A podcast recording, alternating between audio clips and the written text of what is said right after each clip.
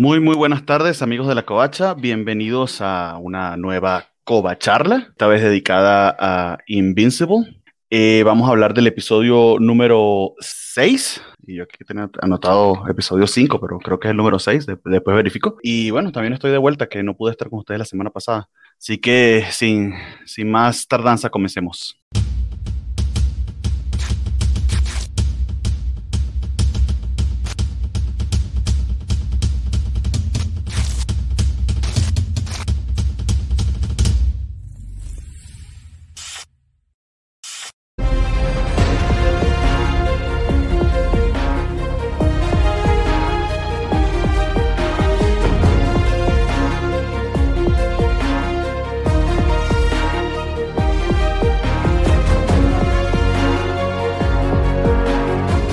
¿Cómo están amigos? Bienvenidos una vez más. Esta tarde me acompañan. Francisco Espinosa Bernardo, muy buenas tardes. Gracias por estar aquí con nosotros. ¿Cómo están? Y a todos ustedes, por supuesto. Pues aquí, ahí va la De hecho, es muy entretenido ver a Francisco mientras está escuchando eh, el intro porque va bailando. Recuerden que por Twitch, si nos pagan lo suficiente, Francisco puede bailar para ustedes. Es muy sexy.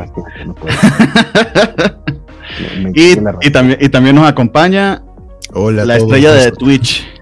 Hola a todos, yo soy Guaco, ¿cómo andan? ¿Qué pasó, Guaco? ¿Cómo estás? Qué bonito estar con Exquedar. Lo mismo digo. Qué alegría. Ya están con nosotros que nos saluda el señor Alexander Galloso. De hecho, nos pregunta que quién le hizo su intro. ¿Quién nos hizo la intro? No sé, hay que preguntarle a Valentín. Hay que preguntarle a Valentín, lo siento, no lo sé. Sé que hubo un momento en el que estaba con nosotros, este, ay, ¿cómo se llamaba? Perdónenme, neto no es falta de respeto, ojalá no se ofenda, pero no me acuerdo de su nombre. Pero seguro tú si te acuerdas, Guaco, eh, eh, este chavo estaba con nosotros. Marco. Eh, Marco, exactamente. Y él fue el que fue a través Yo, yo supe que, que, Marco se encargó de la página, pero no, o sea, no, nunca supe si también la parte de los gráficos de, de aquí de la covacha. Tiene, tiene sentido, nunca le pregunté. Eh, a través de él fue que se consiguió la, animación, pero este ah, es todo lo que sé, nada más no sé quién, o sea, porque pues no está Valentín, ¿no? el intro y obviamente la, salida ah, también. La, salida. Y ojalá en algún momento se le ocurra a Valentín bajarle los niveles de audio, pero prefiere que nos quitemos audio. A él, a él le gusta algo muy sonoro. De hecho, usualmente en todas las introducciones para la edición del podcast yo tengo que bajar el volumen a Valentín porque si no va a matar a quien sea que le dé play. Buenas tardes. Pero bueno, eso es entusiasmo, la, alegría que tiene del programa, exactamente. Para llamar, la, para llamar la atención y que estés bien despierto y pongas atención al programa. Exactamente. Eh, está Humberto Meléndez también saludándonos. ¿Cómo estás, Humberto? Eh, buenas tardes, Cobacho. Otro gran episodio, me parecer. Efectivamente, de hecho, ya vamos a entrar en, en materia porque sí nos fuimos un poquito largo aquí con, con el comentario, pero la historia Covacha siempre es bonita e interesante. Eh, y desde temprano estaba el señor Adán García, nos preguntó o, escribió que ojalá que esté Carmix. Eh, también lo deseamos, pero creo que Carmix estaba comprometido con la celebración de, de 400 programas del Café Comitero que cumplían esta, esta semana. Entonces imagino que está en medio de la party. Quizá está muy buena la celebración. Entonces, si le da chance, ojalá que, ojalá que logre eh, alcanzarnos. Si no, pues nos veremos ya la semana que viene. Bueno, en todo caso, estuvo muy buena y se cansó. Exactamente, mm, uno no sabe. Muy bien, como les había dicho en la introducción que era de hecho el episodio 5, eh, pero me equivoqué. El episodio 5 fue el que yo me salté el programa porque andaba malito del estómago. Aprovecho y le agradezco a, Waco que, tomó las, las, labores de host y lo hizo muy, muy, muy, muy, muy bien. de, hecho, ya me pusiste un reto aquí para, para lograr hacer esa misma, esa misma interpretación. Eh, el episodio número 6 se llama You Look Kind of Dead o parece como medio muerto que de hecho fue como medio muerto como quedó Mark después de la mega paliza que le metieron en el episodio anterior. Que ya se está haciendo costumbre, ¿no? Que es como por ahí decían el, el, costal de boxeo. Sí, se mancharon. De hecho, en el, en el, las redes de Invincible, alguien puso como de así de no tan Invincible y, pusieron en las redes. Sí, estuve un poco un poco optimista con su, con su nombre. De hecho, no sé quién sea el community manager, obviamente, pero ah, se rifa. se la rifa muchísimo. Está con Tocho, ¿eh? Qué bárbaro. Aquí estoy, mostrándoselo, cada semana eh, vuelve a tutear la, la, la, tarjeta, ¿no? Y aquí de hecho ya coloca el more, more de Kylo Ren de verdad que eh, al menos en memística el tipo está, el tipo o la tipa, que no sabemos eh, su género, pues está, está reventándola sin, sin lugar a dudas. De hecho tengo varios chistecitos. Bueno, sí, porque de pronto tiene estas, estos toques de genialidad, por ejemplo, cuando subió esta foto de, de Henry Cavill con, con bigote y el traje de Superman al lado de, la Mire, to- imagen de toda la semana, toda la semana sale con algo. Eso es- ese particular Exacto. estuvo genial. Eh, ah, sabemos que el hashtag es Invincible Friday, pero realmente los episodios están saliendo los jueves. Y Y, él ha que- bromeado con eso un montón de veces. Creo que cada vez más temprano, ¿no? Este lo sacaron como a las 7 de la tarde o algo, no sé. Digo, nosotros, para nosotros cambió el horario, pero yo sí siento que de pronto le han ido avanzando como de una hora, media hora. No, pero sí que cambió hace dos semanas, así que cada vez lo sacan más temprano. Probablemente.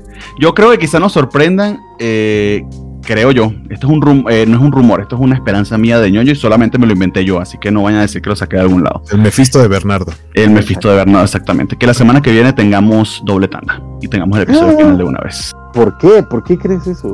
Porque creo que van a estar muy atados el uno al otro y que es algo que han hecho con cierta frecuencia de sorprendernos. eh, y es una manera de, de competir con el final de, Falcon. De Falcon and the Winter Soldier. Ujú, exactamente. Eh, por ejemplo, este meme estuvo muy gracioso. Creo yo que o sea, lanzaron el episodio como tal y luego, pues, el meme de Oh, Thursday, what a concept. O sea que, y esto es, esto es meme pesadito. Esto es como tercer o cuarto nivel de memología. Sí, sí, ¿Dónde, está, dónde puede está uno estudiar memología? memología. Suena algo que a mí me gustaría estudiar. Un día, habría, un día habría que traer a, a nuestro queridísimo Meme, Meme, guerrero. Guerrero, exacto, al que le mandamos un saludo. que tiene un peche de memología.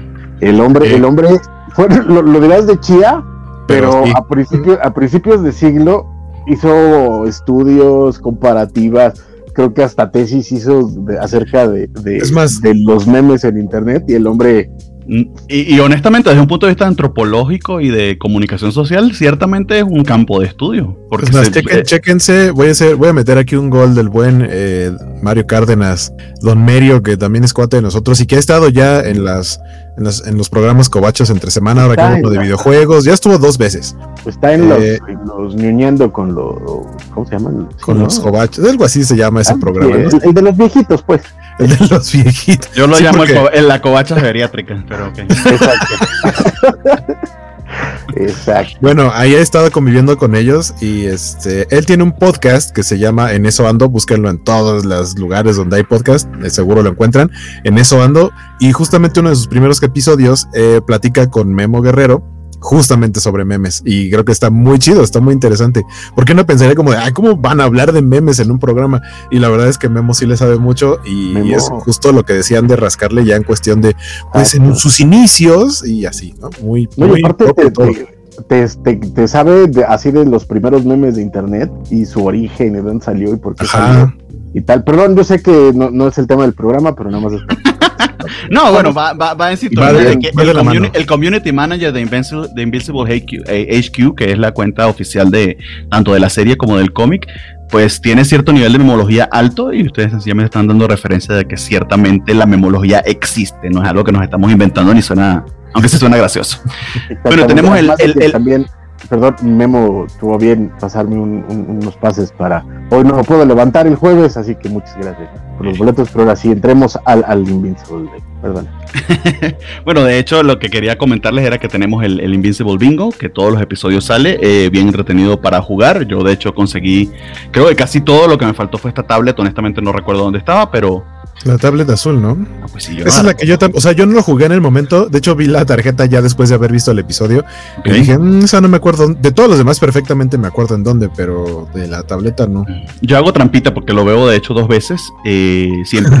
Al menos dos veces, algunos lo he visto tres. eh, y es la segunda vez que juego como tal, pero de hecho la tablet ni siquiera terminé de verla, o sea que sí tiene su- sus fichas difíciles. Al- algunos, algunos son más, est- están más escondidos que otros. Exactamente. Muy bien amigos, entonces comenzamos con el recap para ir dando nuestros comentarios. Tenemos una, una pregunta de Luis Juárez bastante extensa, eh, pero la voy a mostrar cuando lleguemos a ese punto para, para Ok. poner la conversión. Luis, si te, vamos a, si te vamos a contestar tus dudas porque sí está, sí está interesante lo que planteas. Muy bien, eh, el episodio 5 empieza pues, eh, bueno, perdón, para decir los créditos, es dirigido por Paul Forminger y escrito por Curtis Wynn. Eh, no conozco ninguno de los dos, pero es bueno siempre dar los créditos. Y tenemos, eh, tenemos un previously, ¿no? Que eh, mm, me gusta el previously que te da una idea de exactamente de, del tono y de, a- de cuál va a ser, eh, a falta de un mejor término, el tema del episodio. Eh, eso es lo que fundamentalmente busco siempre en el preview de tratar de leerlo, ¿no?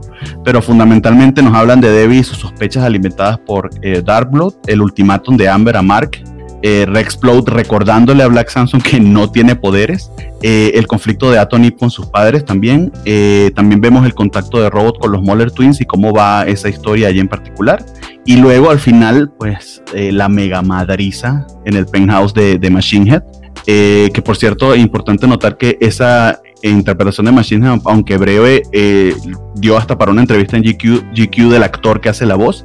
Y traté de buscarlo para mostrárselo, pero no lo conseguí, pero sí lo escuché en otro lado, en otro podcast, y si lo consigo lo coloco en mis redes.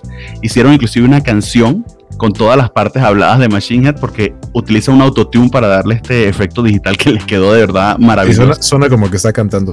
Sí, justo la semana pasada mencionamos que cada frase que decía parecía como que, como que rapeaba.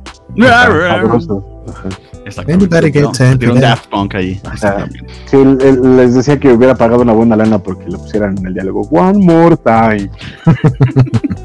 Pero de hecho lo pusieron junto con música, de verdad que suena genial. Si lo consigo se los paso porque que se hicieron tremendo trabajo allí. Eh, y bueno, después de eso nos vamos a un campus genérico. Eh, y es así como la, eh, este tipo de, de, imágenes que nos han estas escenas, perdón, que nos han ido acostumbrando de entrada sin los personajes principales.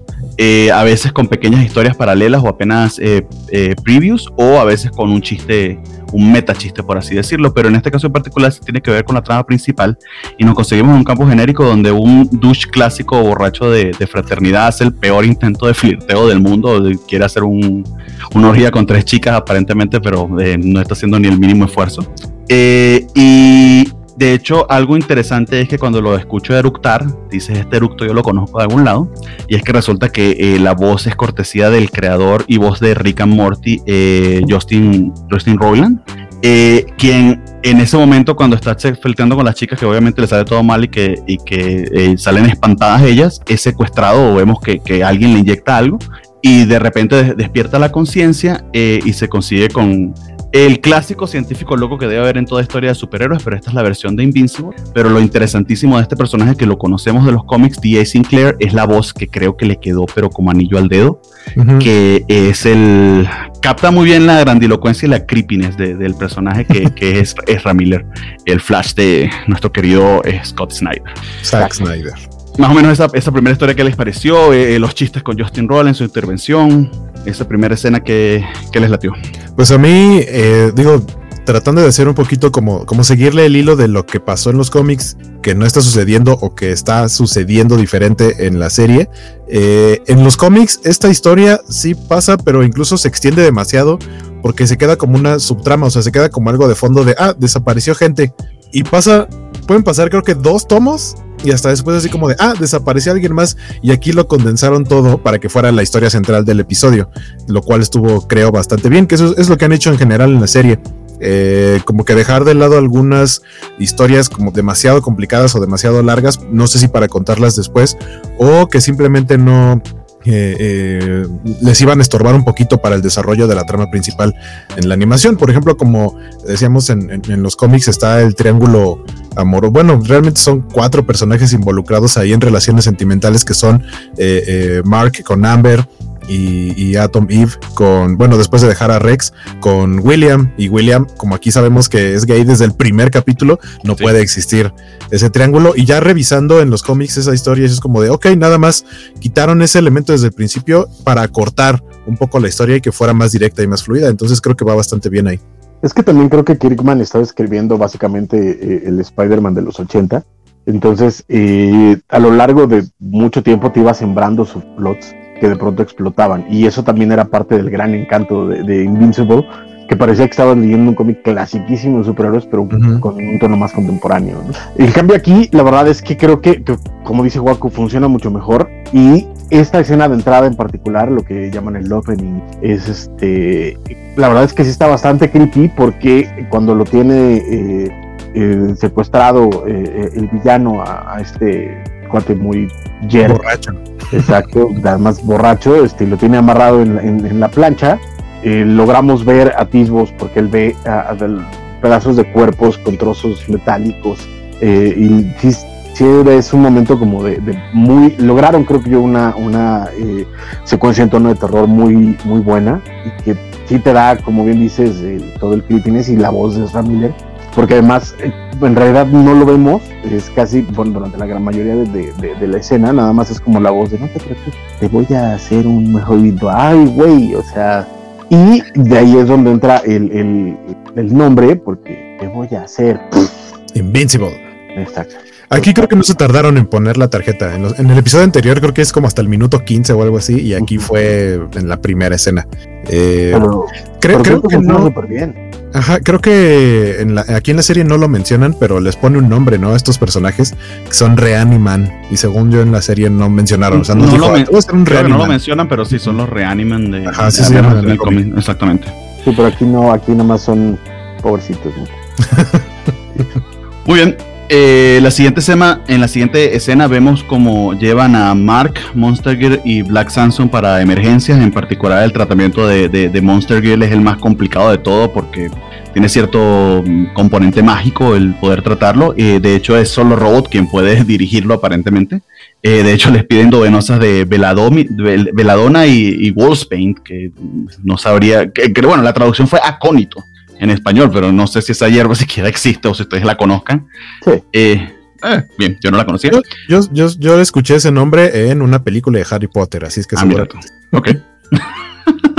yo también la conozco allí. ¿Existe en la realidad o, es una hierba fantasiosa? Creo que, creo que tiene, o sea, es más conocida en español por otro nombre que ahorita no recuerdo.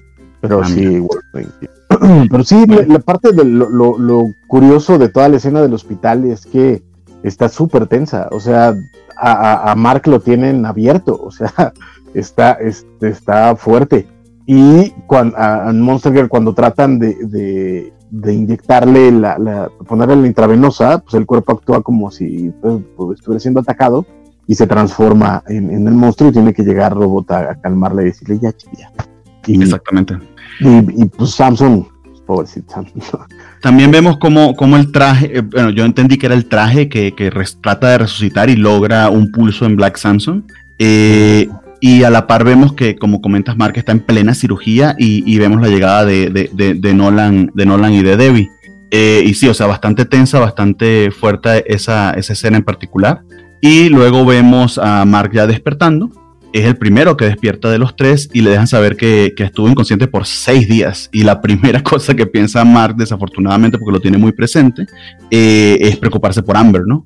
Que le había prometido que esta vez pues no iba a fallar, porque de hecho era su última oportunidad. Eh, y en ese momento, pues Eve entra a la habitación y le deja saber que mintió por él, que le, dijo, a, le dijo a Amber que lo había atropellado un autobús, que creo que no está muy lejos de, de, al menos cómo va a lucir. Ajá, para lo, para lo que se le ven de las heridas, sí, sí encaja bien en la historia. Exactamente. Es que es un autobús sin placas. que, que, justito antes de esto, y que es parte de lo que va pasando a lo largo del, del, episodio, y cuando mientras están operando a Mark, eh, Nolan y, Debbie están viendo la operación, y, perdón, y casi sin audio, porque lo vemos desde adentro de, la sala de operaciones, vemos como Debbie le, se le deja ir a reclamos a, Nolan y esto crea un montón de tensión a lo largo del episodio que ya traíamos desde antes, pero la situación de Mark pone a Debbie todavía más en... Pero va, va, va, va de hecho. Este primero, primero ve esos gestos, esa, esa, ese reclamo, eh, de hecho, eh, cuando despierta, eh, Mark le dice, Nolan, yo sabía que ibas a salir bien de todo esto, pero la mirada que le tira Debbie es como, pues, quizá lo sabías, pero estabas apostando con la vida de nuestro hijo, ¿no? Y hay un intercambio bien interesante entre Nolan y Cecil, que Cecil, perdón, le recuerda que a pesar de que en Viltrum, en Viltrum las cosas que se sean así, que los adolescentes aparentemente son 100% obedientes de sus padres, los humanos, pues la rebeldía es algo que tienes que esperar de parte de cualquier adolescente. Eh, y sabemos el montón de capas que hay encima, encima de eso, de ese comentario, ¿no? En función de lo que ya hemos visto en episodios anteriores. Sobre todo porque se mezcla, perdón, eh, se supone que entonces eh, Cecil tiene capturado a Darkblood, entonces, y, Nolan le pregunta, ¿ya, le sacaste algo? Y si dice, no, no, ya sabes cómo se pone este cuate, y al mismo tiempo le empieza a tirar a Cecil las, como también estas, estos golpes a Nolan, y, le dice, pero es que no te dijo que iba a ir contra Machinker, que esa es la parte como medular, porque no solo es implicar que, que Mark se rebeló ante la autoridad de Nolan, sino que Nolan sabía a dónde iba Mark y le valió. O sea, básicamente es un momento de decirle, o sea, básicamente dejaste que tu hijo fuera que le partieran su madre horrendamente y no hiciste nada, carnal. Te pasaste, Un tanto de tough love Viltrumita allí, de, bueno, que poco a poco descubriremos eh, realmente cómo, cómo funciona esa sociedad, o, al menos eso esperamos. Eh, luego, pues tenemos a Mark visitando a Amber, eh, tienen un encuentro muy cute pero realmente eh, el tipo está extendiendo lo más que puede su charm y el, cariño que le tiene la chica porque eh, básicamente le da una oportunidad, pero porque literal lo atropelló un autobús. si no, si hubiese sido otras las circunstancias, pues ya no lo hubiese perdonado. Y también volvemos a ver a William, que lo extrañamos de hace, creo yo, un par de episodios, em, y que aquí de hecho creo que se roba en buena medida el episodio. Me encantó las intervenciones de William. Y básicamente le cuenta sobre este crush que ha tenido desde, desde el verano, que se llama Rick eh, de hecho, la voz de, de Rick, quien conocemos luego, es Jonathan eh, Groff, que es la voz de Christoph en Frozen. Este, y bueno, le comenta que lo va a recibir en la universidad para que haga un tour, eh, este, este chico de secundaria junto con él. y pues Mark lo ve como una oportunidad, puedo ir y puedo llevar a Amber, porque en cierta medida, y luego lo, aprendemos cuando tiene una interacción con Eve, eh, Mark está realmente decepcionado y desilusionado de lo mal que le fue con, con el encuentro con Machine Head y está seriamente pensando sino en dejar de ser superhéroe, que no creo que lo diga expresamente, está, si está cuestionándose su valía como eh, en ese rol de, superhéroe. Y precisamente llega Eve con esta misma duda, con esta misma eh, inquietud de que siente que no está haciendo una diferencia realmente fuerte con sus poderes y, realmente los poderes de Eve son impresionantes, puede crear lo que sea y reconstruirlo, manipula la materia a nivel atómico eh, y que sencillamente ya siente que pudiera ser una contribución más significativa que estar, no sé, encerrada en pasillos oscuros esperando por, por criminales, ¿no? Que el, que el clásico superhéroe persigue, persigue criminales. Eh, y en ese, en ese, justo en ese momento, cuando termina de conversar con Eve, que lo deja lo Batman eh, mirando a otro lado, eh, pues llegan a buscarlo eh, eh, William y Amber, que se van a este tour en la universidad, en el carrito todos desvencijado que maneja William. Por supuesto, em, Debbie le hace pasar vergüenza, como toda mamá tiene que hacer ante, tus amigos cuando eres adolescente. Y, también William le dice, por supuesto, no se preocupe, nos cuidaremos, señora Grayson. Y apenas sale cinco metros después de la casa a punto de chocar y hacer un maldito desastre. ¿Qué les pareció esa, esas interacciones, esa situación en la que se encuentra Mark en particular? Pues a mí me gustó, o sea, es una, es una interacción divertida y, y un poco también ya ver la velocidad a la que Mark se va recuperando físicamente. Porque pues, para la tranquila que le pusieron, sí se ve como, ah, nada más estás dos, tres moretones. Y, en, y el hecho de que en, en, muy poco tiempo va a tener que volver a actuar eh, contra alguien que le rivaliza a, nivel fuerza, porque él, primero cree como que lo va a controlar fácil y no, sí le da sus buenos azotones.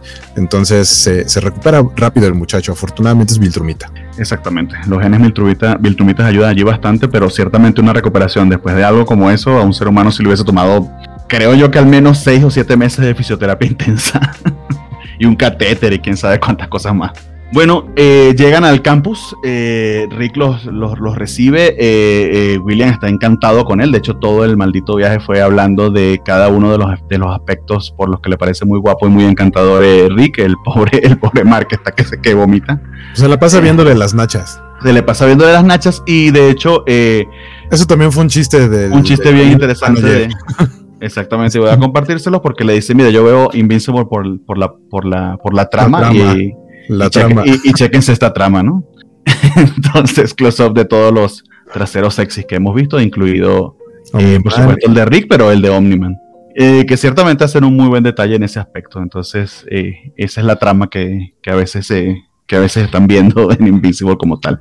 Eh, de, luego tenemos una interacción de Eve con sus padres que me pareció bastante interesante. Su historia eh, estuvo por retazos a lo largo del episodio, pero básicamente es que eh, se está, no diría revelando, sino que está consiguiendo su propio camino a pesar de una oposición muy fuerte de su papá.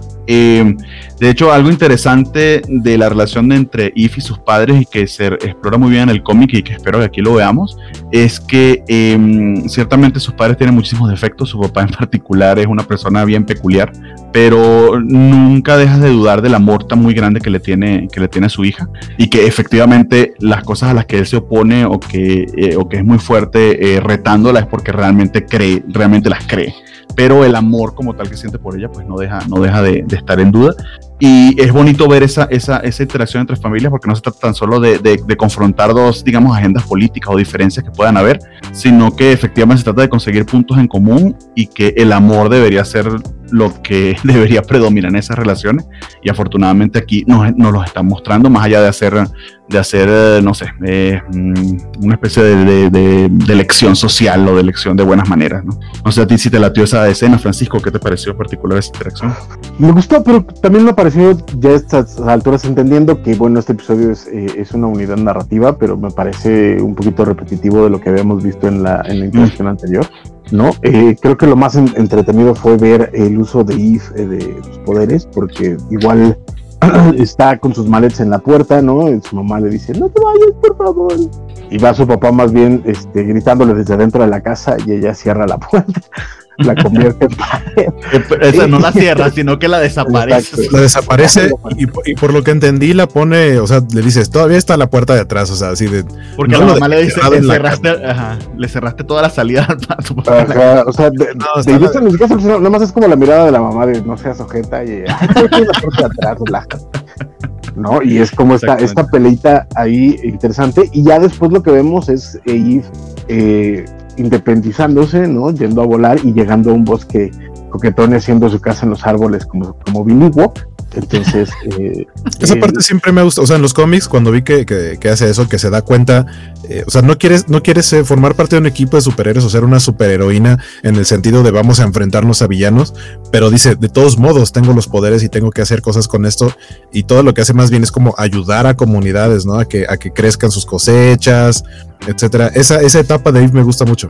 Sí, exactamente. Y de hecho la ves como viendo las noticias que no son de crímenes y todos los desastres que hay son muchísimos. Eh, una sequía por allá, las cosechas que no se dan aquí, un incendio forestal, eh, que de hecho ojalá Eve viniera acá a Guadalajara porque se está quemando el bosque de primavera y me tiene mal de la sinusitis.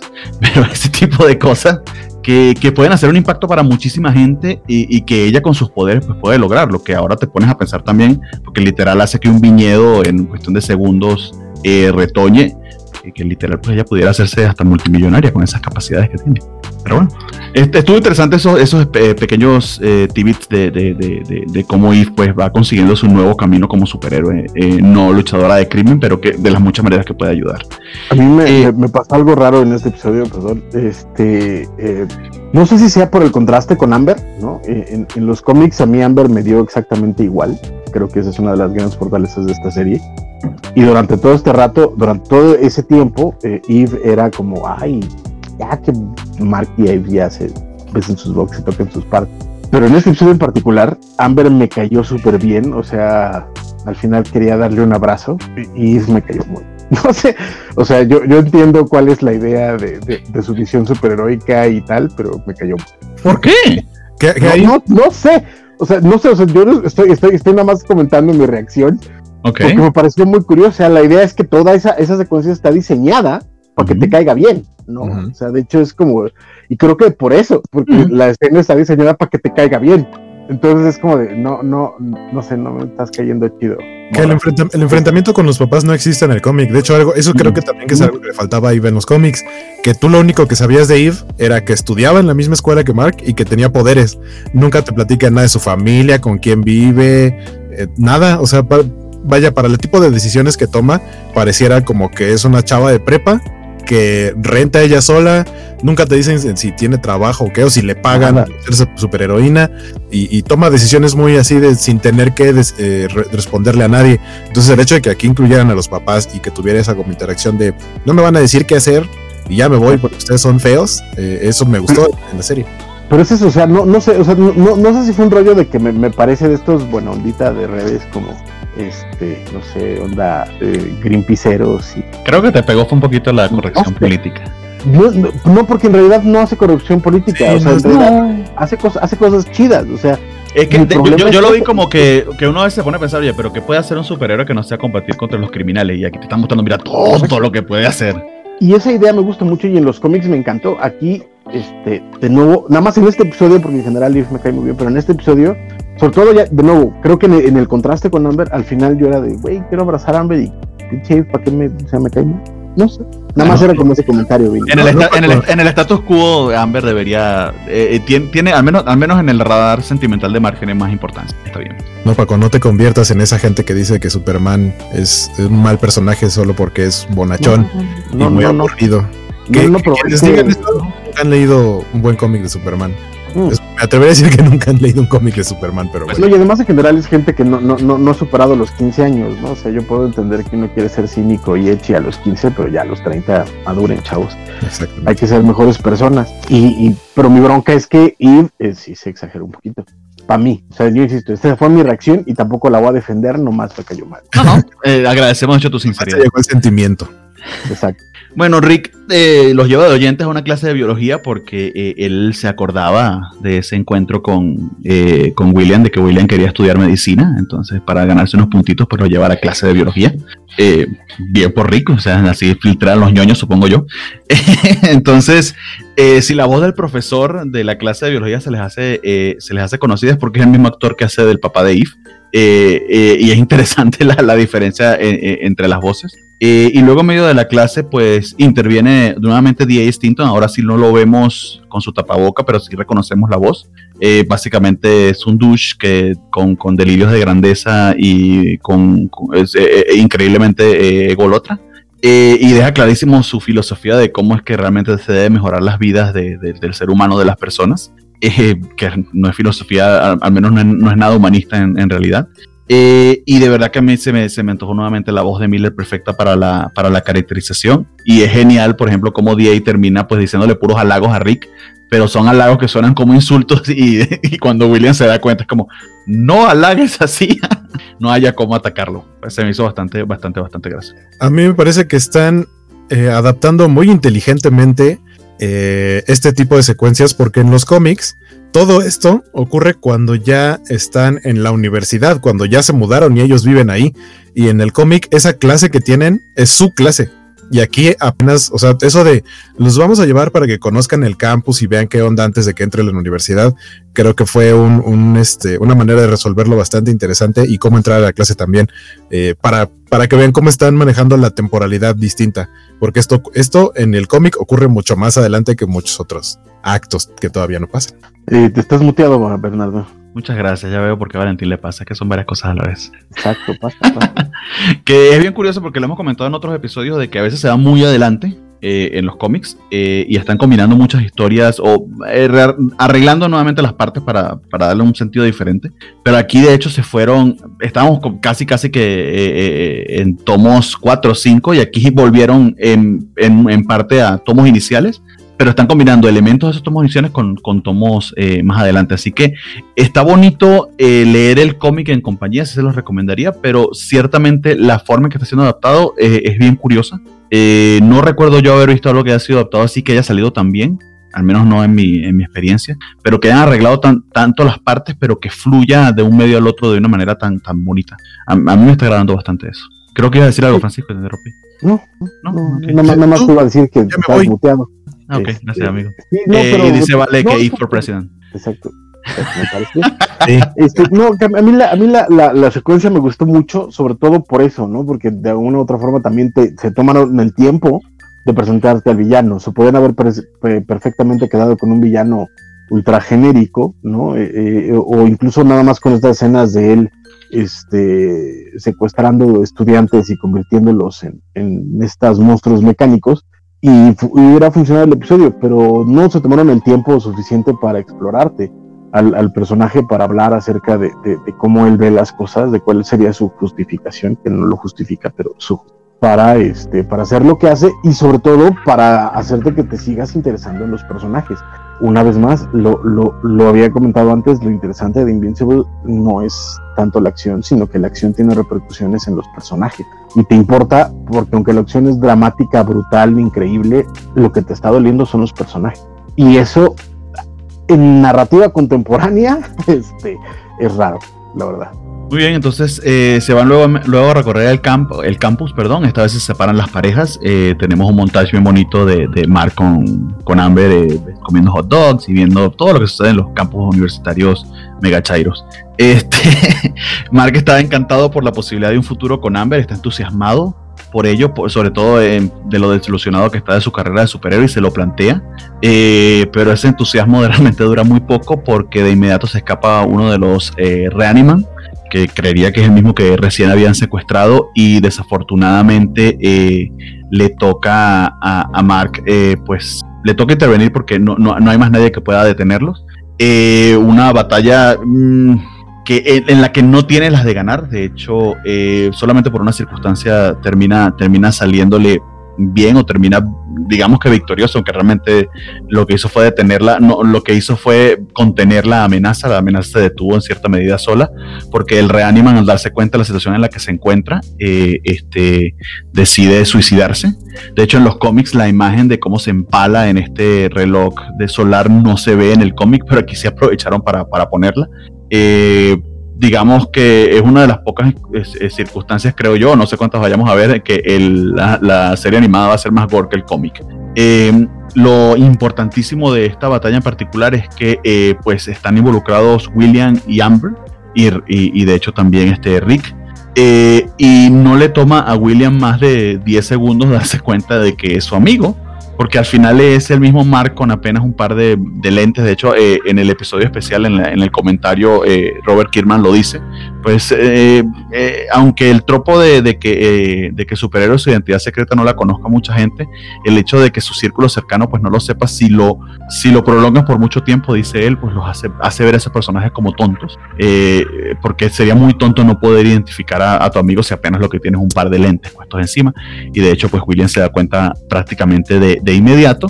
Y la explicación para la que Amber no se da cuenta es porque realmente ya no interactúa o no está cerca de, de, Invincible en, eso, en esos momentos. Eh, y Amber, de hecho, por su personalidad, por la por la persona que es y, son las razones por las que por las que Marek está tan enamorado de ella, pues lo que busca es ayudar a la gente, por supuesto sin poderes ni mucho menos, porque es una persona normal y corriente, pero está en una situación de emergencia y está recogiendo a la gente, alejando a los que han sido heridos y no pueden correr y le pide ayuda a Mark porque espera que su pareja sea capaz de estar en esa situación con ella, de ayudar. Eh, y Mark, a su entender, pues sencillamente se desapareció. Y está aquí la pregunta que nos había hecho en un principio Luis Juárez por, por Facebook, que nos dice, ¿no?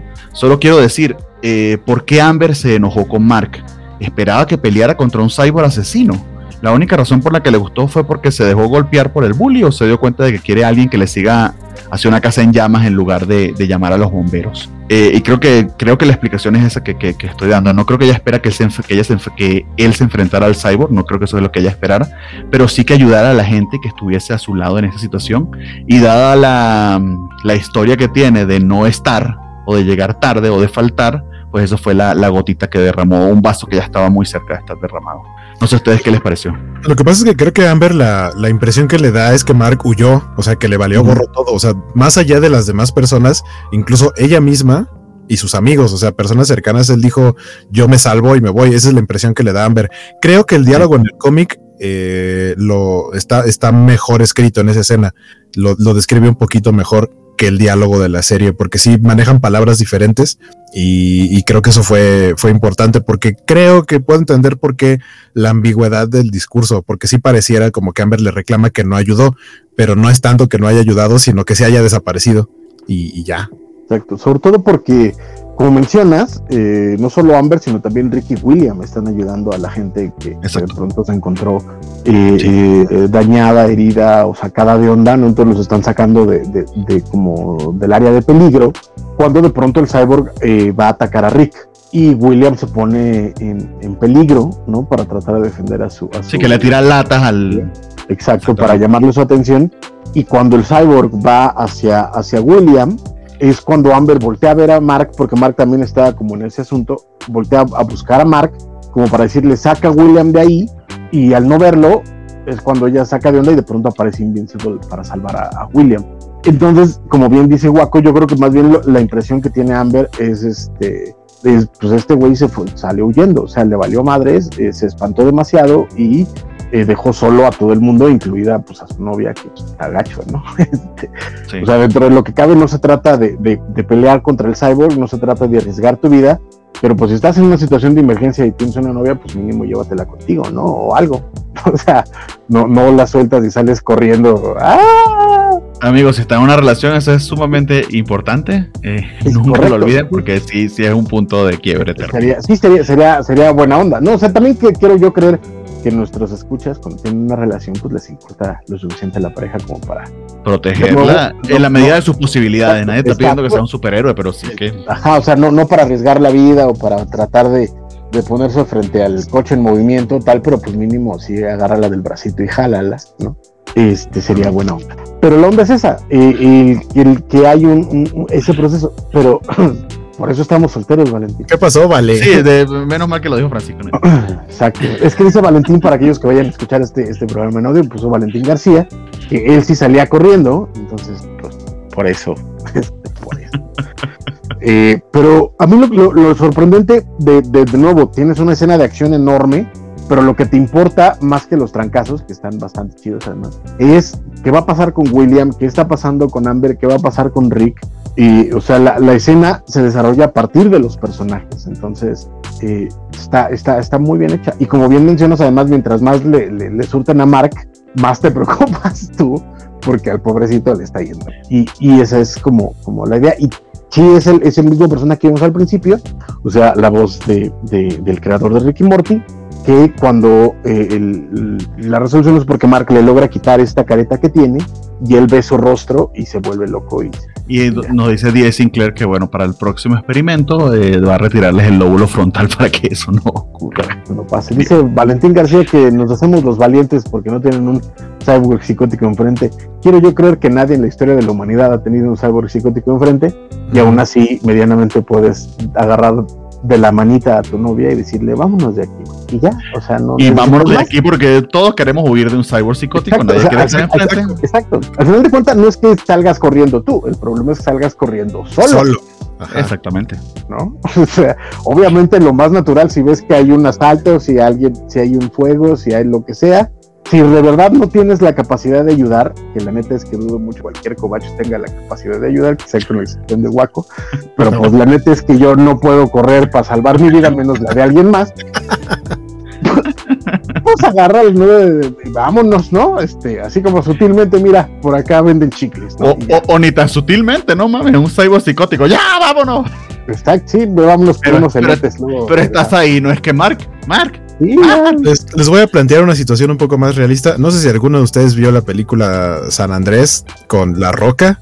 Está, está entretenida. Pero bueno, el punto es que ahí eh, hay una situación en la que está eh, el que es como el rival, porque es el nuevo novio, la nueva pareja de su ex esposa, de La Roca, porque al parecer alguien se quiso divorciar de La Roca en ese universo.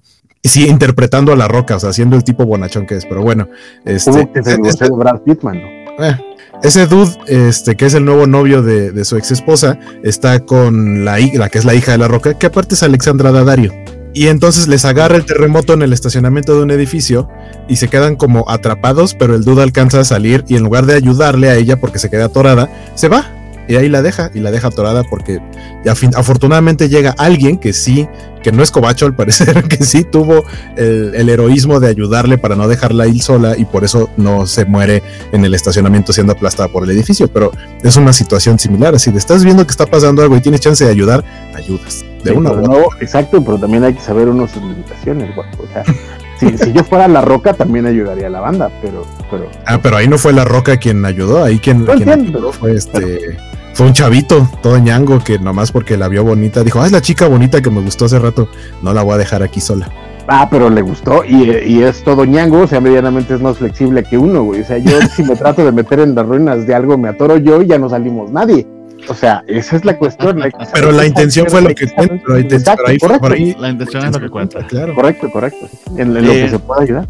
Nos comenta Luis que, que, de hecho él notó que Amber corre hacia el peligro. Sí, porque Amber tiene una vocación de servicio y de ayuda muy fuerte. En esta, versión tiene sentido, nos contaron, en sobre todo en el capítulo pasado, de que va a ayudar a la gente, ¿no? Va este, a hacer servicio comunitario. Entonces tiene sentido. Ella, ella tiene un poco más de sentido de heroísmo que otros personajes y mucho más que su versión del cómic. Sí, pero de hecho lo que le reprochan el cómic, que como dijo Waco, creo que no se tradujo muy bien en este, en este em, episodio, en este diálogo, en el guion, en la serie animada, es que lo que ella le reclama no es que no haya ido a ayudar a la gente, es que se fue, que huyó sin ella, básicamente. Y también tengan en cuenta, pues, la historia, ¿no? De que el hombre no ha estado, ha huido, llega tarde o, o- o nunca está. Muy bien. Eh, dice Valentín que Samber tiene deseos suicidas. eh, ok, seguro, Valentín. Muy bien. eh, Perdón, también dice, Ah, para, para, para complementar, dice que si él intenta ayudar a Alexandra Ladario, seguro terminaban muertos los dos. Ese es mi punto. Por eso hay que saber hacer las cosas. Pero miren, si yo me muriera al lado de Alexandra Daddario, así hubiera sido como de un gran cierre a mi vida, sin bronca. Imagínate que lo último que ves son esos ojos con esas Exactamente, sí, los ojos. Este, Dándote las gracias por Sí. básicamente Por matarte con ella. O sea, básicamente, no creo que me lo agradeciera mucho. la verdad. Digo, básicamente diría, ¿por qué no fuiste por alguien que sí me pudiera sacar, pedazo de imbécil? Probablemente. Pero, ¿Por qué no fuiste por la roca? Exacto, ¿por qué no fuiste por la roca? Exactamente. Y nos dice Spider Gamex, muy valiente la Amber, pero no la vi pelearse con un cyborg. Eh, pues no, amigo, porque no tiene superpoderes. Exactamente. Pero William casi, ¿eh? Pero William sí lo hizo. Sí. William sí se aventó, sí, sí. Y Wi- Es que- William creo que aquí en la serie lo hicieron más ñango que todavía que en los cómics. En los cómics es un poco más como, por lo menos alto y, y- y no sé, como ancho de espalda tal vez. Aquí siento que se ve más chavito y como, como que más fácil que si le haces así con un dedo se rompe. De hecho, el cyber está, de- literal, el cyber está a punto de hacerle así y es ahí cuando interviene, cuando interviene Mark porque lo va a matar, desafortunadamente. Aquí dice Vale García, William for Press, o sea, todos van a ser presidente. Muy bien. Eh, para continuar con el, con el recap, pero voy a saltarme un poquito las partes para cerrar esta historia de, de los cyborg y ya darle cierre y pasar con el resto de las tramas. Eh, pues eh, está muy decepcionada eh, Amber con, con, con Mark y le cierra la puerta de la habitación y dice pues ni, ni, ni, ni creas que voy a dormir contigo, yo voy a dormir sola y de hecho le quita la habitación al pobre Rick que se queda como que bueno, ese era mi cuarto, pero ok.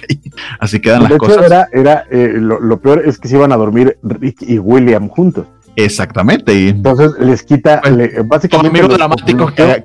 Ajá, los cock bloqueó y eso es muy feo. Sí, Eso les no quitó su rato no. de pasión. exactamente. Pero bueno, el Rick, porque es genial, de verdad que uno puede entender por qué William está tan enamorado de él. eh, eh, Rick pues se, se lo toma a chiste y dice, bueno, voy al Oxxo a buscar algo, algo que, que tomar y unas, unas papitas, este, y, y- y ya vuelvo.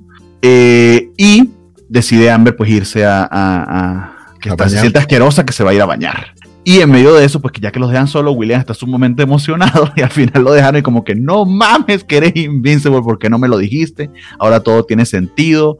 Eh, bueno, y le pide un montón de cosas que, que, eh, que cualquiera le pediría a un amigo si, si, si descubres que es superhéroe, entre ellas pues llévame a volar, ya, de inmediato, llévame a volar. No, o sea, o sea, sí me daría mucha curiosidad, pero no, No me mames, yo sí, güey. O sea, o sea, yo, yo no, no- nada más pensando cómo, cómo diablos me voy a acomodar ahí para, para que me lleve a volar. Es un maldito no- como- superhéroe, o sea, lo acabas de ver doblar una cosa como de mil toneladas con los dedos, te puede cargar Pero sin pedo, pero- güey. Correcto, pero debe de ser súper incómodo, güey. O sea, Pues claro, de hecho en los cómics hay una interacción muy, muy graciosa que aquí no la vemos, que ojalá la veamos más adelante, porque resulta que William le pide a todo el mundo que lo lleve a volar, es algo que a él le gusta. A menos todos los superhéroes que Y conoce. el, y el comentario de todos los que lo llevan a volar le dicen, ay, esto es tan gay. ah, Sí, es es- es súper gay, lo siento. Ajá, y los otros con cara de, "Ah, hay rol. Y de hecho William, William hace algo terrible, pero es, es- es propio de su personalidad muy gracioso, que de hecho sí los amenaza. O sea, es tan importante para él volar que llévame o se lo voy a contar a todo el mundo y ellos saben que sí se lo va a contar a todo el mundo. Y otra cosa que le pide es que quiere probarse el traje de Invincible. Claro Eh, que no. cosa- claro que no. Cosa a la que, a la que Mark eh, no accede. Eh, y es bonito ver que a pesar de que están con Rick, de que está toda esta situación, de que estuvo muy, en- eh, que sigue estando muy enamorado de, de- de Rick y todo el tema, el shock de ver a su amigo, haberlo reconocido es lo primero que tiene, que tiene en su mente.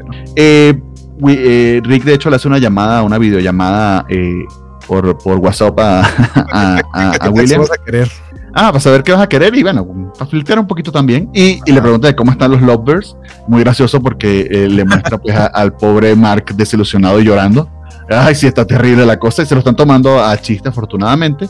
Pero justo en ese momento, eh, eh, pues se corta la, la comunicación.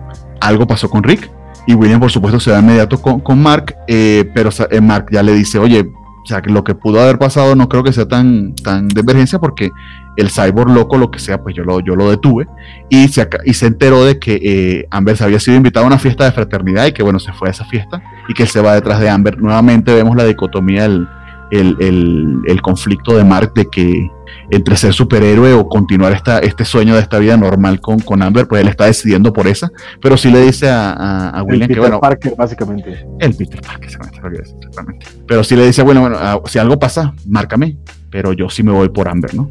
Y William pues se va a lo detective a investigar hasta que le sigue el rastro pues a las chelas que quedaron tiradas frente al Oxxo y al celular roto que estaba salía en el bingo, el celular roto de, de, de Rick y se mete por las alcantarillas y también es secuestrado por algunos cyber locos. A mí lo que me llama la atención y que creo que hace, me hace dudar un poco de la capacidad eh, mental de William es que una se, una se metió a la alcantarilla, o sea, viendo que ahí dejaban cosas de su amigo, se mete a la alcantarilla y empieza a hablarle como si eso totalmente indica que su amigo se metió voluntariamente y dijo, voy a ver qué encuentro en esta alcantarilla. Y él, Rick, ¿andas por aquí? Estamos jugando las escondidas. Para que tú veas que, que, bien. Fíjate que, la, calentura de la, la, calentura adolescente ciertamente te, te entra vamos, los sentidos. Esa es una versión muy fea de Vamos al Oscurito. Las nachas son las nachas. Exactamente. Este, pero a mí me preocupa más que cuando baja, no sé si vieron que el, el, la, la alcantarilla tenía pues un caminito y William decide meterse al agua. Ah, o sea, siempre todo el mundo decide pero, pero hay un caminito, o sea, sí. yo en mi maldita vida metería mis pads en un agua de alcantarilla, o sea... No, no que, sé. y, y, que le falta algo de, algo de realismo, porque sabemos que lo, los mojones que deben estar flotando en esas aguas deben Exacto. ser no, y en, en todo, siempre, que, siempre que hay peleas en la alcantarilla, yo me pregunto exactamente eso de.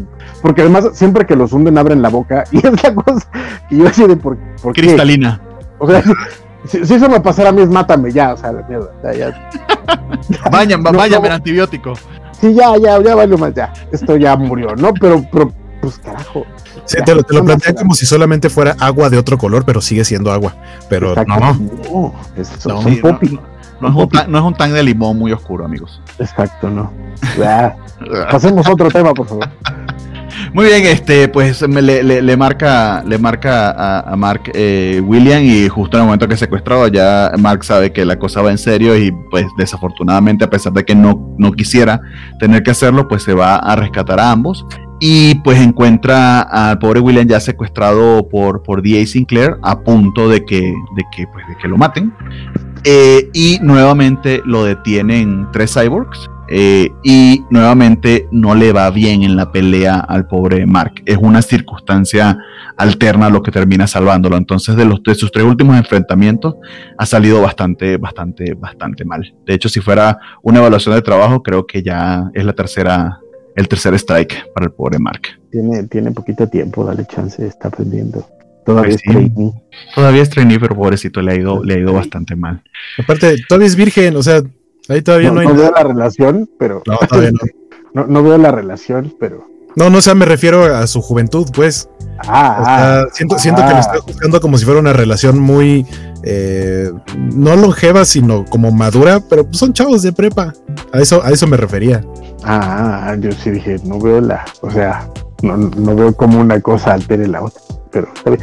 No, pero sí está, está, a mí lo, lo interesante es de nuevo esa parte de, de, los personajes, ¿no? Por un lado, a, a pesar de que sabes porque eh, eh, Amber fue invitada a una fiesta por, por, por un morenazo de, de, universidad, este, y sabes que no está pasando nada en realidad, este, sí sientes cuando Mark le, le está, este, eh, la ve de lejitos, ¿no? Sí sientes, ay, pobrecito. Sí. Y luego, luego vas a la alcantarilla y dices, pobrecito Rick, pobrecito güey. O sea, básicamente todo el final del episodio es pobrecito todo el mundo.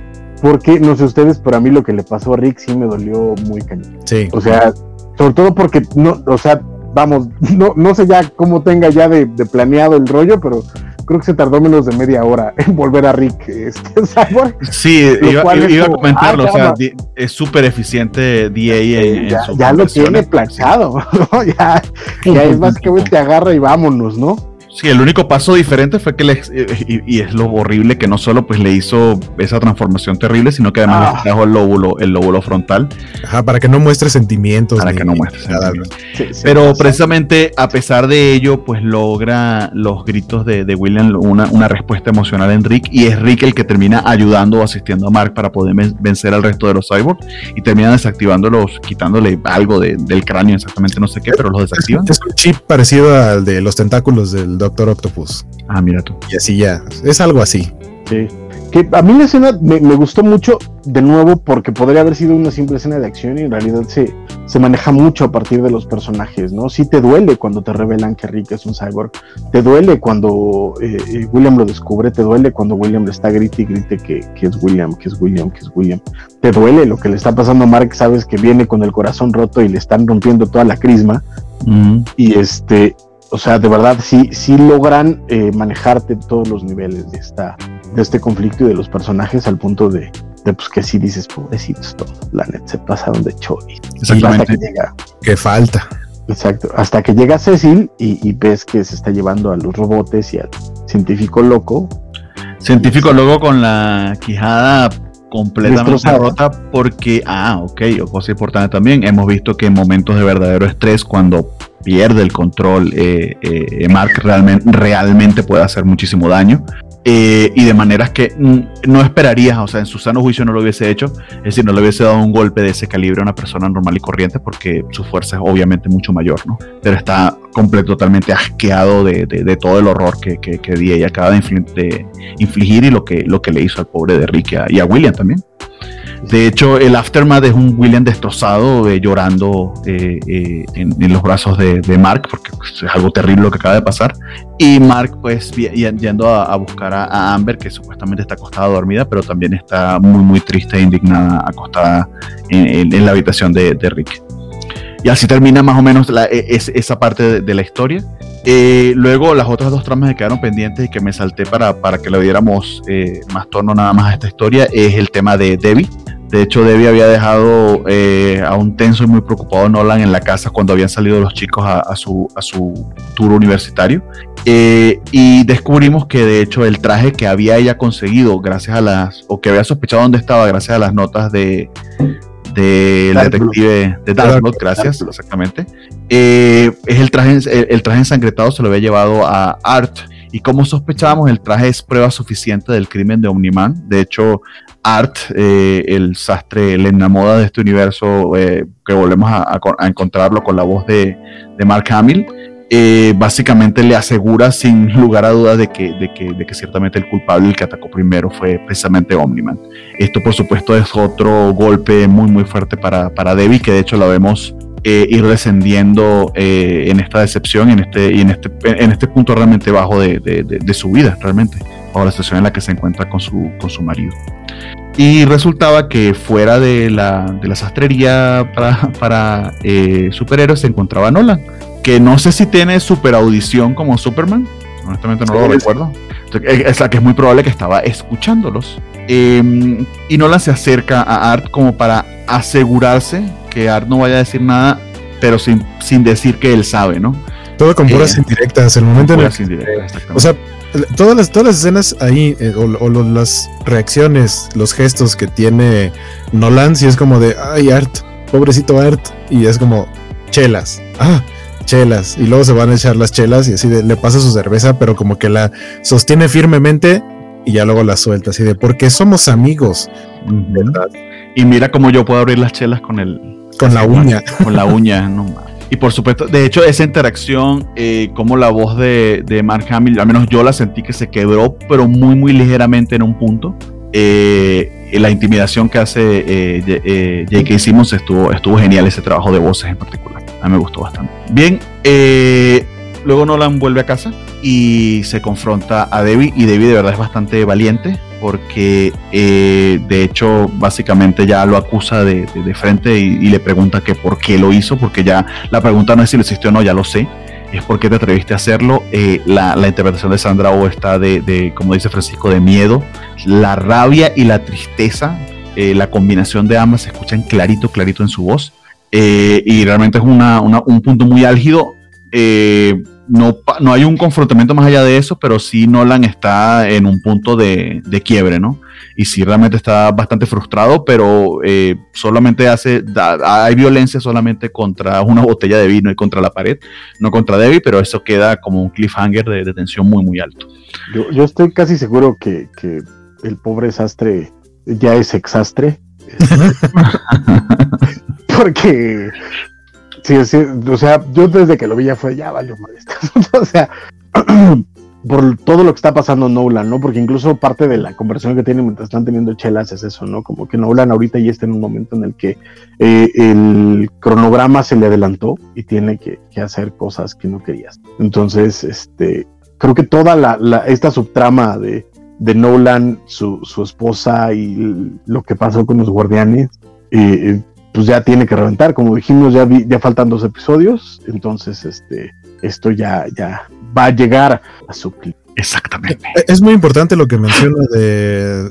Es, es curioso cuando te. cuando tú crees que todavía tienes mucho tiempo para hacer algo y cuando menos te lo esperas, ya se te acabó el tiempo. O sea, ya llegó esa, esa fecha límite, esa fecha de caducidad para, para hacer lo que tenías que hacer. Todos los creativos lo hemos vivido, tenemos deadline. y, siempre es como ay, es jueves, es para mañana. La procrastinación, amigos. Ajá, entonces, o sea, sí siente, creo que Nolan sí siente un poquito como de, ah, me la estaba pasando chido, pero tampoco tiene este como de, eh, igual ya se acabó, o sea, no, no, no muestra eh, un sentimiento muy fuerte como de, ah, no puede ser, ya se me acabó el tiempo. No, no, yo sabía que este día iba a llegar, eh, es que no, no es arrepentimiento, que creo que esa es la base de todo, no se arrepiente de nada y se nota. Pero si era como de, pues, o sea, la neta sí tenía yo acá una situación bastante chida, ¿no? Y ahora, pues ni modo, y la tengo que, la tengo que dejar ir, ¿no? Que de nuevo es todo freelancer que ley, viendo, viendo acercarse el tren. Eh, si, hay algo importante con respecto a ese, Uh, sí, entiendo el, tema de, de, la procrastinación, pero yo creo que también que, hay una resistencia emocional. O sea, si hay un. Claro, sí. Lo que pasa es que es, difícil de mencionar esto sin entrar en spoilers bien profundos de la segunda mitad de toda la serie de los cómics. no quiero, no quiero ampliar demasiado eso, pero eh, es algo que de hecho creo que Francisco lo había explicado muy bien, o no sé si fue Francisco fue Waco en uno de los episodios anteriores. Kirman, cuando hace un villano, lo hace muy redondo eh, sí, se, se cuida bastante de explicar sus razones y sus motivaciones. Y créanme que en el caso de Oniman, algunas de las explicaciones que pudieran darse por alto o que pudiera sencillamente pensar es, es que es pura maldad, tienen implicaciones bien profundas que vamos a entender más adelante y que, hacen del personaje bien redondo y bien complejo. Que también lo padre es que no lo justifica. O sea, si hay mucha banda que ya, eh, sobre todo en los últimos 20 años, una cosa así, se preocupan más en justificar al, villano, más que nada más en explicar sus razones. Y creo que algo que hace Kirkman muy bien, sobre todo en Invincible, es eso, explicar las razones. No lo justifica, sigue siendo, o sea, los que son hijos de su madre son hijos de su madre, pero, pero plantea sus razones. Y aquí lo interesante es como, como mencionas, ¿no? o sea, si hay, de nuevo, no hay arrepentimiento, pero sí hay un, un montón de cosas emocionales que él no esperaba vivir, y es lo que se nota en este enfrentamiento con, con, con, con Debbie, porque es el, el, momento en el que él dice es que yo esperaba que llegara la fecha sin tener que hacer esto, ¿no? Sin tener que enfrentarme a esto. Y ya que llegara lo que tuviera que llegar y nada más decirles, ay, esto es lo que iba a pasar, chavos. Porque uno a veces es así de imbécil, ¿no? la neta. Pero está padre y de nuevo la forma en la que han humanizado esa relación me parece increíble, que me, parece también, es otra de las cosas que me parece mejor realizadas en la serie que en los cómics, ¿no? O sea, de pronto Debbie tiene mucho más, este, más fuerza, tiene mucho más sentido, tiene mucho más urgencia. Y esta escenita que, mencionas, Sandra O y, y, y J.K. Simmons están, están en plenitud de facultades, este, echándose un de pecho en una escena que nada más con la voz es impresionante lo que logran. Sí, exactamente. Estoy teniendo problemas de, comunicación, los escucho un poquito atrasados, pero espero que, no se note demasiado. Eh, luego de ello, de, toda esta sesión con Debbie y con, y con eh, Nolan, eh, retomamos un par de, tramas y que de hecho nos llevan hasta la escena post-crédito, que es el, tema de los Mauler Twins y su relación con Robot, que volvemos a explorarla. básicamente hicieron un trato como vimos en episodios anteriores eh, el trato es que eh, están ayudándolo a replicar un ADN que ellos no saben de quién es. Eh, y de hecho se ve que están, mm, si no inquietos, al menos siguiendo cierto manual de, de, relaciones de este tipo, relaciones este, de, chantaje, de que necesitan alguna, alguna especie de seguro, ¿no? Y ahí vamos a la escena postcrédito que, que también es tomada de los cómics en cierta medida, que es un par de chicos que se van a desenterrar a nadie más y nada menos que quizá algunos lo recuerden o no, a, a Immortan que eh, supuestamente hay una teoría loca en internet, aparentemente ese, ellos dicen que en Reddit, pero dónde la sacaron. Porque en Reddit está la verdad. Exactamente. Aunque yo hubiese dicho Fortune, Reddit le creo un poquito más, pero está bien. pero bueno, que en Reddit dice que si tomas, si bebes, brindas eh, alcohol del, de la, eh, del cráneo de Immortan, pues hereda sus poderes. Y se llevaron, de hecho, Snap, creo, un sprite o algo por el estilo. Y el chico que está, que está interactuando y desenterrando con el otro, que el otro muchacho, de hecho, la voz también es de Justin Roland, por eso se escucha como un duche eh, eh, medio mareado. Es lo suyo. es lo suyo, ese es, su twist. Este es el mismo chico que es el hijastro del, de, de Steve el guardia de seguridad de la Casa Blanca que conocimos en el, en el primerísimo episodio interpretado por John Hamm. Eh, y en ese momento que están haciendo ello, pues se consiguen con los Moller Twins que aparentemente también quieren algo con el cadáver de Immortan. Y chan, chan, chan, ahí se termina el episodio. Pero pues pasa a ver, quién sabe. Quién sabe, exactamente. Y bien, ese, sería más o menos todo lo que, lo que sucedió. Eh, yo quería mm, agregar una última sección, pero creo que sí se nos está pasando un poquito el tiempo. Si lo, es que este episodio pasaron bastantes cositas. Eh, quiera que hiciéramos una discusión sobre lo que pensábamos que podía pasar y las explicaciones para, eh, en cuanto a los cómics, pero creo que lo podemos dejar para, para el próximo episodio. Y también creo que, que, ahí es trampa, o sea, creo que especular, por ejemplo, sobre Falcon de Winter Soldier no hay tanta bronca porque no hay material directo de, referencia. Para quien si es una adaptación, entonces creo que nuestras especulaciones de lo que pueda pasar están... Eh, Yo diría que, es lo, es lo, que esperamos que van a adaptar próximamente. Esa realmente sería la pregunta. ¿Qué va a pasar? Pues sí sabemos. Pues yo creo, ajá, pero también yo creo que siendo que quedan dos episodios, y, dónde están las cosas, creo que queda claro qué es lo que va a pasar en los siguientes dos episodios, tomando en cuenta dónde están todos los personajes emocional y mentalmente, ¿no? O sea, yo ya no le veo otra resolución a los siguientes dos episodios más que... Que lo que ya sabemos. Esto, eso. entonces, entonces, especular de nuevo, siento que se vuelve, este, se vuelve, vuelve a estar este, manchado por nuestro conocimiento previo del cómic. No sé. Y que, que, con todo y todo yo siento que a pesar de que lo conocemos, creo que va a tener bastante impacto. Creo que lo va, espero, espero, es mi esperanza, pero estoy casi seguro de ello que lo van a hacer bastante bien. Ojalá que nos sorprendan con un doble, una doble tanda como pasó con The Voice, quién sabe. Muy bien, estimados, eh, impresiones finales. No sé, Guaco, lo que, lo que opinas de lo que te comentó. De nos dice nos dice a Lucas Arthur. Hola Arthur, ¿cómo estás? Eh, dice, pero no se supone que era secreto dónde estaban enterrados los Guardians. Eh, yo no recuerdo en la serie si hayan mencionado eso, pero en el cómic, de hecho es algo que no se adaptó para la serie. El momento de este, el funeral de todos los Guardians, en donde incluso llegan a, a presentar sus respetos los Mallor Twins. Y de hecho esta escena de cuando desentierran a Immortal en el cómic pasa inmediatamente. Eh, es como lo siguiente después del funeral, así la misma noche, porque incluso mencionan que rápido hay que hacerlo porque entre dicen que entre más fresco mejor. Y, aquí decidieron retrasar esta escena hasta estos momentos que ya tiene un rato que se murieron los guardianes. Aunque se, aclararon de que eran dos funerales, el público, que es este gran evento, y el, privado. Pero imagino que en el mismo foro de Reddit donde se enteraron de lo de tomar de su, calavera, pues dijeron dónde, porque si hay un nombre ahí cualquiera eh, del, que está ahí enterrado, no dice La verdad está allí, eh, que uno se liberará. Muy bien, estimados. Eh, ya para ir cerrando, impresiones finales, algo que haya dejado por fuera que quieran comentar. Eh, no sé quién quiere ir primero. Esta vez se lo dejo a su. Dice, ah, pues, Francisco que yo. Pues casi al principio, de hecho, creo que fue Spider Games que decía que, que, le había faltado como acción este episodio. Que si era un relief, que si era un episodio relief. Yo no creo que haya sido un episodio relief para nada a lo mejor hubo un poquito menos de acción que en el anterior y, tal vez por eso pareciera que hay menos, pero no, yo diría que no. Y más bien al contrario, es como la tensión antes de los verdaderos madrazos que se vienen en, en el cierre de la, de la temporada. Pero la, calma, antes de la tormenta. Pero es que ni es calma. Yo más bien lo veo como tensión. En este caso es tensión antes de la tormenta porque aquí no hay calma. En este episodio hubo todo menos... Bueno, calma solo cuando se fueron a comprar unos hot dogs ahí en el campus, pero, pero es el único momento Y aparte, eso es justamente antes de que venga el, el reaniman este a, a, partirle el queso a todo mundo. Que además eso, eso es lo, lo, lo, padre de este episodio, ¿no? Que todo lo que se desarrolló eh, eh, es para poner a los personajes en un determinado sitio, ¿no? Eh, tanto lo que pasa con William y, y, pobrecito, ¿no? Este, lo que pasa con la pobrecita Amber, este, con la overachiever Eve, y por supuesto que... La pobrecita Debbie, con el pobrecito Art. Y Debbie, Debbie el pobrecito Art que lo... Y, desde, y, desde hoy es ex-Art. yo no creo, yo sí creo que va a continuar todavía Art. Yo no sé, no sé. Yo, yo le vi... Lo, le lo vi que pasa es que, lo que pasa es que si te lo ibas a escabechar, ¿para qué tienes toda una plática con él antes? Pues porque era su amigo. O sea, sí, sí había querencia. O sea, con los guardianes no que, porque eh, se ponía a está, está asegurándose de que no vaya a decir nada. O sea, Ajá, yo creo que es- ya sabe que es inevitable de que el mundo se entere, solo que no esperaba que fuera tan pronto. Ajá, es él diciéndole- así Debbie. En cualquier momento te puedo destapar el cráneo como destapo esta cerveza. Así que tú sabes, yo sé que tú sabes, pero tú sabrás si dices algo. Exactamente. Como, como Ares. Yo sé, yo sé que tú sabes.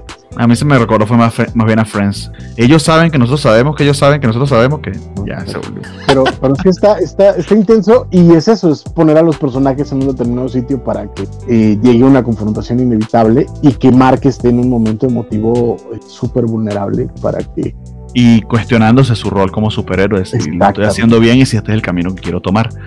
Todo va a suceder eh, sin una receta perfecta para el desastre. chiquechi. Sí, señores. Muy bien, amigos. Entonces ya con esto vamos cerrando. Eh, ya los dejo para sus anuncios eh, parroquiales. Eh, querido, aquí llevas tú primero porque Francisco siempre le gusta cerrar.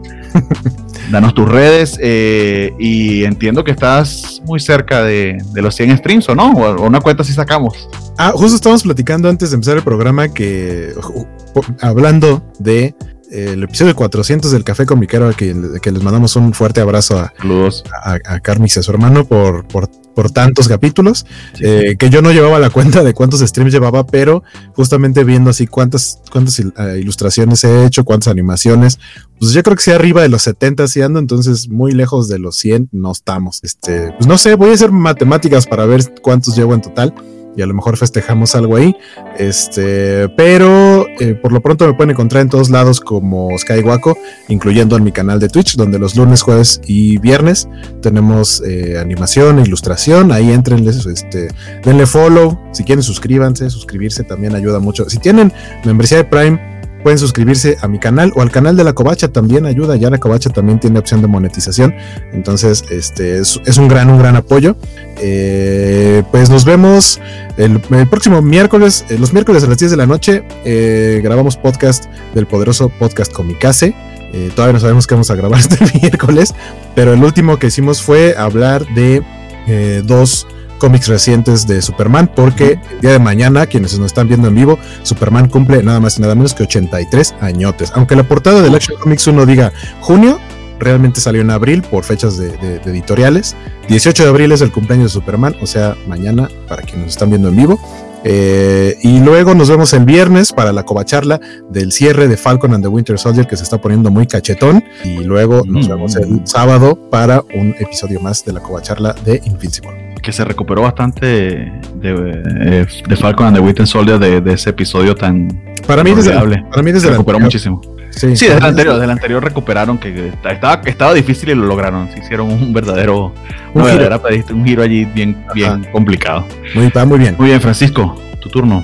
Este, sí, es que yo como Charlie García soy el cero y el que paga la luz, entonces muchas gracias por estar aquí. Yo soy Francisco Espinosa, me encuentran en Facebook como Francisco Espinosa Estando, en Twitter e Instagram como Blackpack05, en realidad no publico nada, pero pues ahí vayan a verme.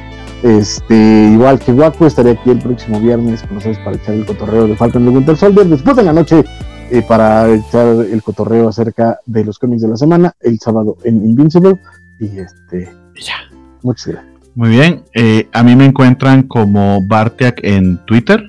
Eh, allí pues pueden seguirme y con mucho gusto si quieren comentar o conversar acerca de algo, pues para eso estamos. Aquí les converto las redes de la, de la covacha que está en, en todos lados. eh, Facebook, Twitter, Instagram, YouTube, TikTok, Twitch y Discord y muy próximamente LinkedIn. Eh, este. y Grinder, imagino, no sé. Tinder, Grinder, puta, no.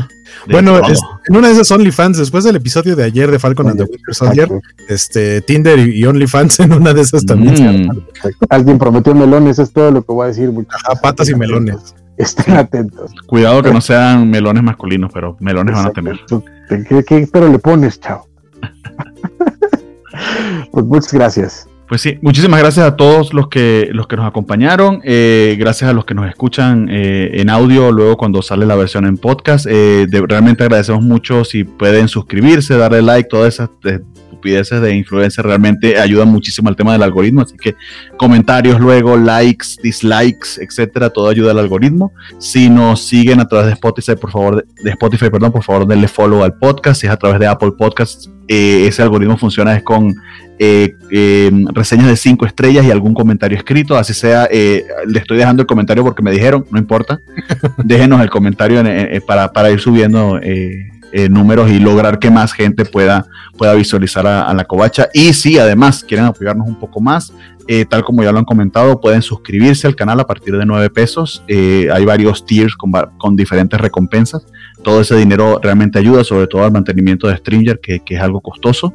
Y si no, inclusive a través de Twitch, tal como lo comentó eh, Waco, pueden hacer lo que está incluido en su, en su suscripción de Amazon Prime sin tener que pagar nada adicional. Sencillamente linkean su cuenta eh, con Amazon Gaming o Prime Gaming, algo así se llama. Ah, entren a primegaming.com y ahí directamente la pueden enlazar. Exactamente. Y Amazon nos va a pagar por ustedes esa suscripción, que nuevamente ese dinerito ayuda. Tarda, pero si llega, aparentemente, y sí ayuda bastante. Entonces sí se lo agradeceríamos muchísimo a quienes puedan ayudarnos. Eh, un placer haberlos acompañado y bueno, nos vemos la, la próxima semana. Eh, yo, yo sigo con mi expectativa de episodio doble. Cuidado si la pego, ojalá que sí. Eh, estimados, voy con el, el ruidoso outro, así que pueden retirarse los audífonos. Muchísimas gracias a todos. Bye.